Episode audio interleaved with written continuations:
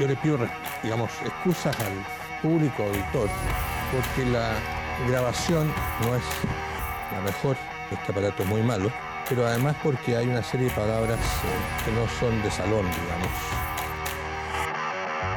Convención culiada convencionales, con su madre. En primer lugar, proponemos disolver las actuales instituciones estatales y reemplazarlas por una única asamblea que concentre todos los poderes. No existe la causal de renuncia para un parlamentario ni para un convencional por ser un mentiroso sinvergüenza.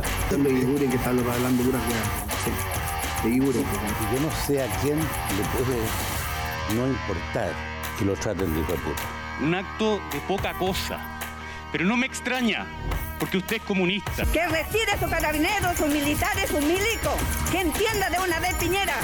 Salgan, salgan ustedes para que no es 57. Se nota un poco tensa, Montserrat. Sin lugar a dudas, con el sí eh, y con el no, esa batalla de las ideas eh, va a existir y estoy seguro que vamos a estar con Sebastián eh, en la misma trinchera luchando por esta idea.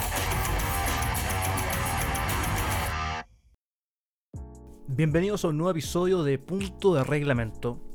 Y nuevamente nos acompaña Carlos Oyarzún, abogado y magíster en Derecho Administrativo de la Universidad de los Andes y asesor legislativo del senador Javier Macaya.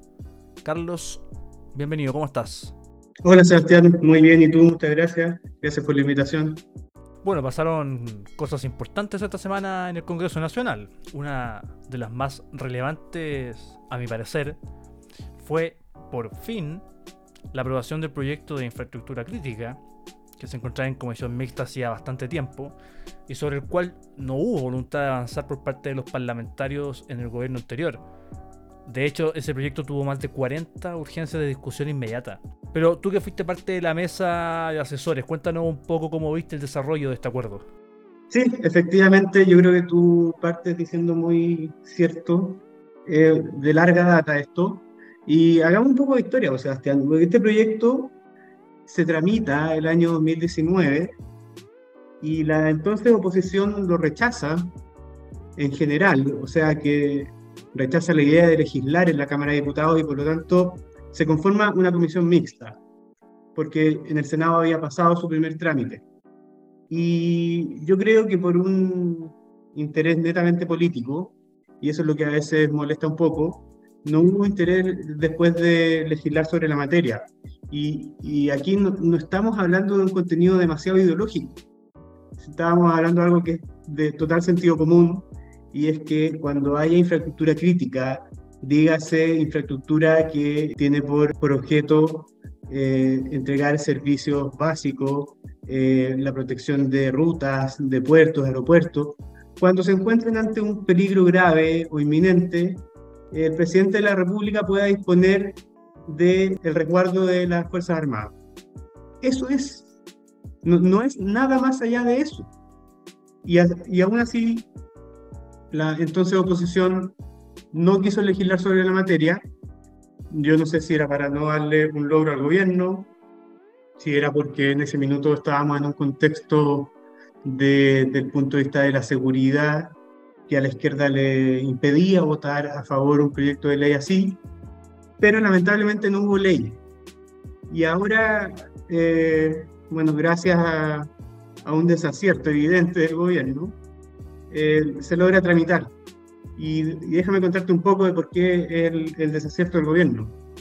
Ante la grave inseguridad que hay hoy día en la Araucanía y ante el complejo ideológico del actual gobierno para imponer lo que todo el mundo cree que es evidente que hay que hacer en la Araucanía, que es un estado de emergencia, el gobierno, antes de proponer este llamado estado de emergencia intermedio, donde solamente iban a resguardar caminos y rutas, como si los terroristas allá eh, tuviesen algún tipo de distinción, eh, quisieron revivir este proyecto para llegar a una especie de consenso político. Y lo más divertido, o sea, eh, no es divertido, pero uno prefiere a veces tomárselo para la risa un poco, el ministro Jackson el día lunes de hace alrededor de un mes anuncia que el gobierno va a proponer un, un texto a este proyecto de ley. Y el día martes dice que el gobierno no va a llegar, no va a presentar una propuesta. Y va a la comisión, después de que citó a los senadores y a los diputados, porque esto está en comisión mixta, y, y, a la comisión le dice lo mismo. Nosotros no vamos a seguir insistiendo en este proyecto de ley, por lo tanto, eh, nosotros no nos alejamos de la discusión, nos restamos del debate. Y yo creo que en buena hora los senadores y diputados, tanto de, de gobierno como de oposición, eh, la gravedad de, los hechos y eh, siguen con la tramitación de este proyecto. Eh, pasa una cosa bastante insólita también, Sebastián. Esta es una reforma constitucional. Y el ministro Jackson en la comisión dice que el gobierno no encuentra ningún sentido a legislar sobre la materia pensando en el plebiscito de septiembre. Eso es bastante cuestionable desde varios puntos de vista, pero me gustaría referirme a dos en particular. Y el, el primero es, es que no, no, se logra entender cómo el gobierno abiertamente dice que no se, quiere, no se tiene que legislar hasta septiembre. Eso es bastante irrisorio, por decirlo de una forma. Y luego, lo otro es que es la ausencia del Estado en la Araucanía, y no solo en la Araucanía, en todas las partes donde hoy día existe violencia que, que amenaza la infraestructura crítica, que se van a tener que también esperar hasta septiembre, hasta el resultado del plebiscito, para que el gobierno empiece a tomar las medidas necesarias. Entonces, efectivamente, el día miércoles se termina por aprobar esta propuesta. Yo tuve la oportunidad de participar en, en, el trabajo de los asesores. Creo que la propuesta es bastante buena, es bastante sensata. Se garantiza de que esto es distinto de un estado de excepción, porque aquí no se afectan garantías eh, constitucionales, como sí ocurre en un estado de excepción. Aquí hay un foco único y exclusivo, que es el resguardo de los caminos, de, de las empresas de servicios básicos, eh, por medio de las Fuerzas Armadas. Y eso la verdad es que yo hasta el día de hoy no logro entender por qué el gobierno está en contra. No, no, no me cae en la cabeza. Pero bueno, además, y lo, más divertido, Sebastián, esto es una atribución del presidente de la República, que el gobierno, desde luego, va a poder utilizar de manera discrecional. Entonces, si están muy en contra de esta medida, bueno, no la aplicarán. Se esperará este resultado del plebiscito. Pero lo que no le pueden pedir al Congreso es que no legislen en virtud del plebiscito que vamos a tener en septiembre. Por eso eso ya es, por decirlo de manera elegante, poco democrático. Claro, como tú bien decías, hay que hacer un poco de memoria, porque todo este proyecto que es de los senadores Aravena y Piu fue ingresado a tramitación en noviembre del 19, en medio del, estallido social, de la insurrección que vivió este país. Y básicamente porque el gobierno también, el presidente Piñera también quería cuidar la infraestructura crítica. Y bueno, los detractores, sobre todo el Frente Amplio, Decían que, que no, que, que, cómo se iba a resguardar infraestructura crítica, que eran negocios privados, que por qué, poco menos que por qué le estamos cuidando el negocio a, los empresarios. están las declaraciones de prensa, todos pueden buscarlas, no estamos inventando nada. Y finalmente, como tú bien dices, se llegó a una, una, a una regulación bastante certera, bastante acotada. Y de hecho, eh, tiene una limitante de 60 días, que obviamente sin perjuicio se, se, puede prorrogar por la misma cantidad de tiempo, con acuerdo del Congreso, obviamente. Y además el presidente deberá informarle al Congreso sobre todas las medidas que se adoptaron durante este, ese periodo. O sea, no, como algunos connotados parlamentarios del Frente Amplio quisieron hacer ver en un, inicio que poco menos que esto era chipe libre, lo cual quedó de manifiesto ayer con la reacción que se llegó a consenso que no tiene ningún, no, tiene ningún asidero. Así es, Sebastián, nos preocupamos, los, los asesores que trabajamos en la propuesta que finalmente se aprobó, nos preocupamos de dejar de manera expresa que eh, la labor de las Fuerzas Armadas se va a circunscribir única y exclusivamente al resguardo de la infraestructura crítica. Entonces, yo de verdad no, logro entender por qué se sigue de Frente Amplio, y probablemente el Partido Comunista también lo va a hacer en la sala, por qué se siguen oponiendo en base a argumentos que son falsos es falso decir de que aquí las Fuerzas Armadas van a tener chip libre para empezar a detener personas, para empezar a impedir reuniones, etcétera, cuando aquí la, descripción de, lo que van a hacer está detallado en el proyecto de ley. Entonces, está bien, está bien estar a favor o en contra, pero lo que no está bien es dar argumentos falsos por los cuales finalmente quieren imponer decisiones.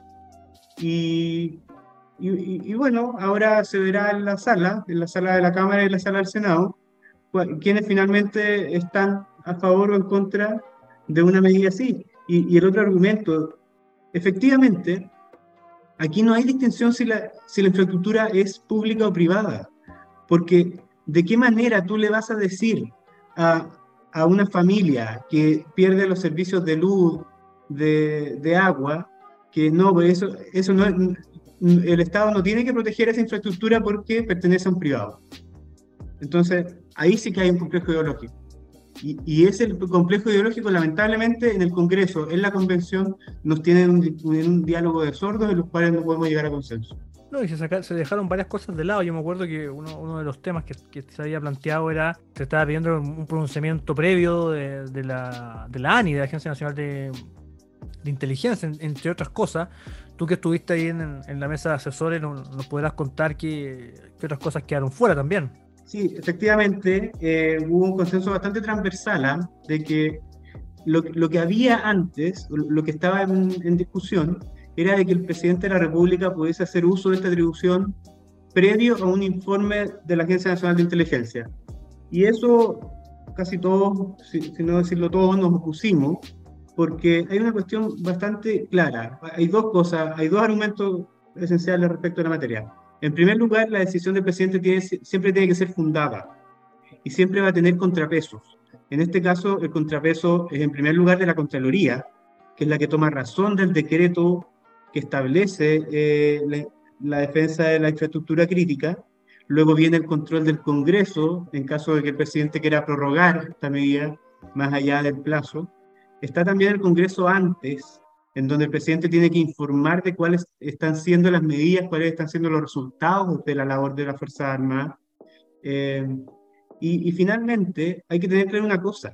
La Agencia Nacional de Inteligencia es, eh, es una institución que le responde al presidente de la República. Por lo tanto, el presidente de la República lo puede tener a bien o lo puede tener a mal, lo que le informen. Pero de ahí a que tenga la obligación constitucional de requerir el informe de la Agencia Nacional de Inteligencia, me, me parece que era, que, que, era desproporcionado.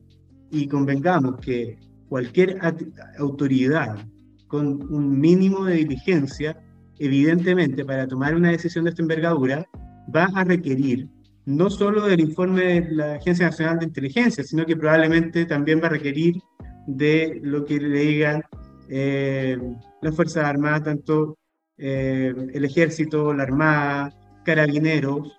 Entonces, siempre tiene que ser una decisión fundada, lo, y de lo contrario no soportan un mínimo de, de proporcionalidad a la decisión. Claro, bueno, esto eventualmente se votaría la próxima semana, ¿no? Mira, lo tengo, no lo tengo claro, porque tiene que pasar eh, primero por el Senado, porque este fue un, un, proyecto de ley que en primer lugar se, se, presentó, se tramitó en, en, primer, en trámite constitucional en el Senado, y después tiene que ir a la Cámara. Entonces, eh, tiene que pasar por las dos salas.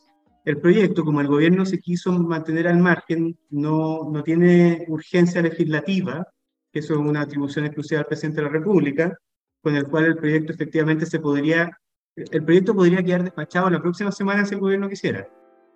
Pero eh, como ya ha manifestado su, su oposición a eso, probablemente va, va, a ser un poco más demoroso. Ahora, efectivamente, eh, las bancadas que transversalmente apoyaron este proyecto debiesen insistir en que se vea lo más rápido posible en la sala. Claro, podrían requerir el, acuerdo de los comités para que se vote la próxima semana, pero está bastante complicado. No, o sea, solo para terminar este tema, el gobierno no, no, le, no le ha puesto ninguna urgencia a este proyecto y muy probablemente no le va a poner ninguna urgencia.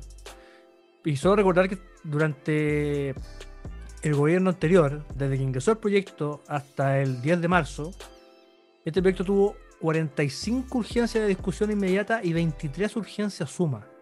Para que los auditores sí. puedan hacerse una idea de la importancia que tenía este proyecto la administración anterior y que ahora no tiene ningún tipo de urgencia.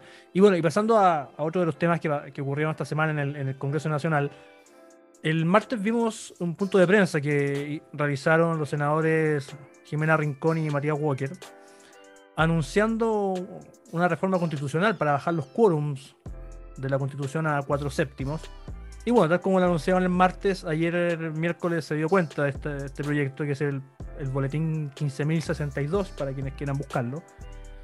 Y lo interesante de esto es que no solamente lleva las firmas de eh, los senadores Rincón y Walker, sino que también lleva los la, la, firma de los senadores Flores y Araya. ¿Cómo, sí, eh, ¿cómo viste este, este proyecto? Lo, lo, leí ayer, efectivamente, después de que se dio cuenta.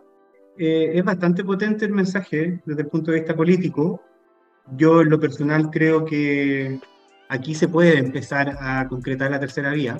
O sea, este es el camino en el cual se puede concretar una tercera vía de cara al, al plebiscito de septiembre.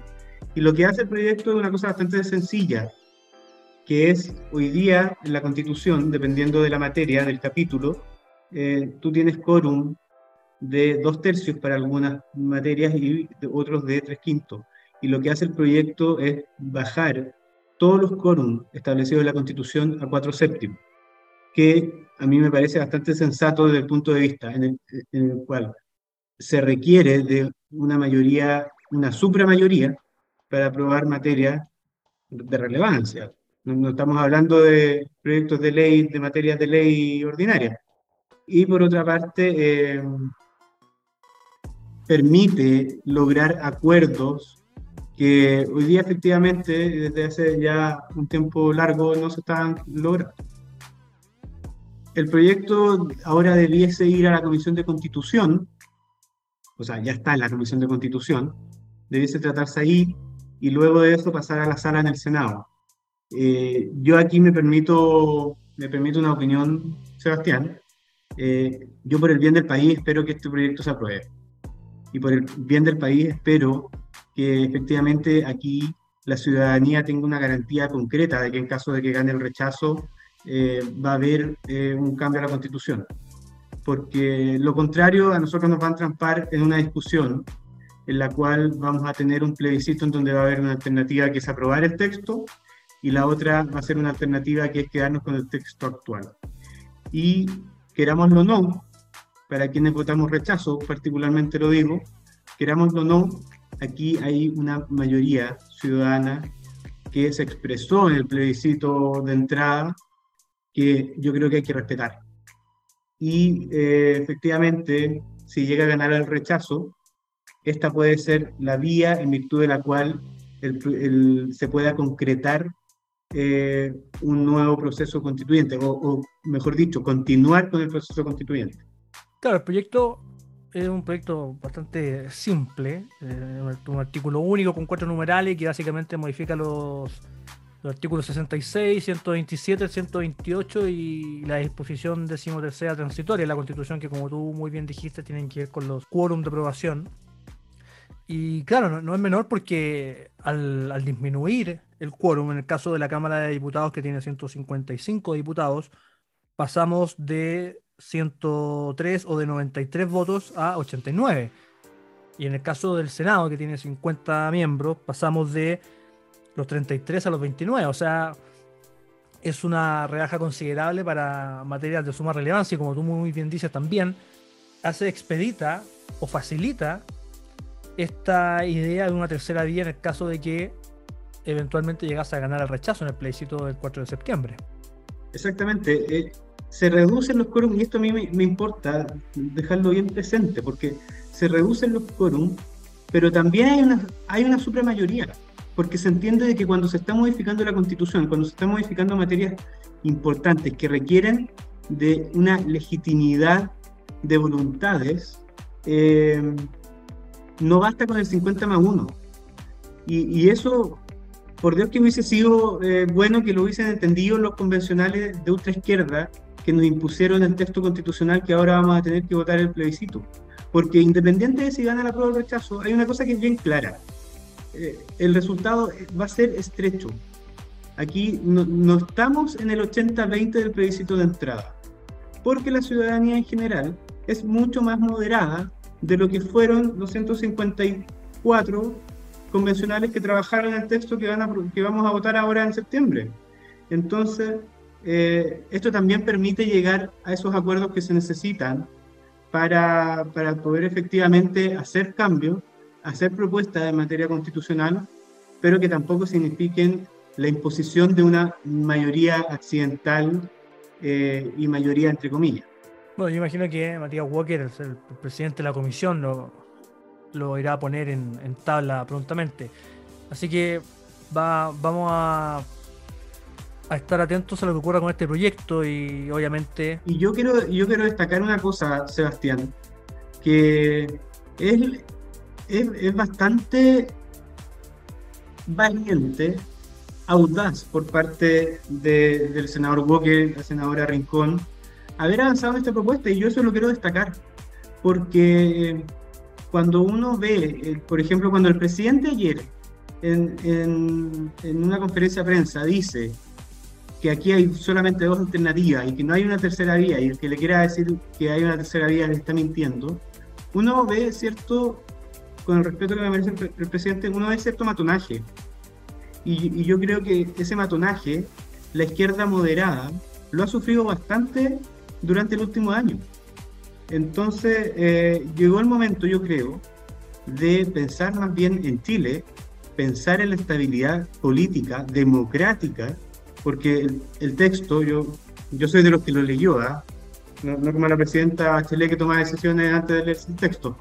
Eh, el, el, texto de nueva constitución, hay una cosa que es bastante clara y es que amenaza la estabilidad política y democrática de Chile.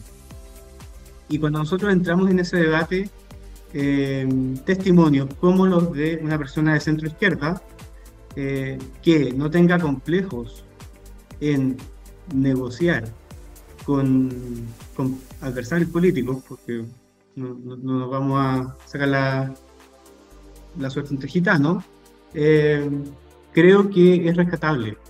Y creo que es rescatable también particularmente esa misma actitud de Javier Macaya, que desde la UDI también ha insistido en este, en este argumento, y es que nosotros nos tenemos que abrir a conversar con personas con las cuales no tenemos domicilio político permanente.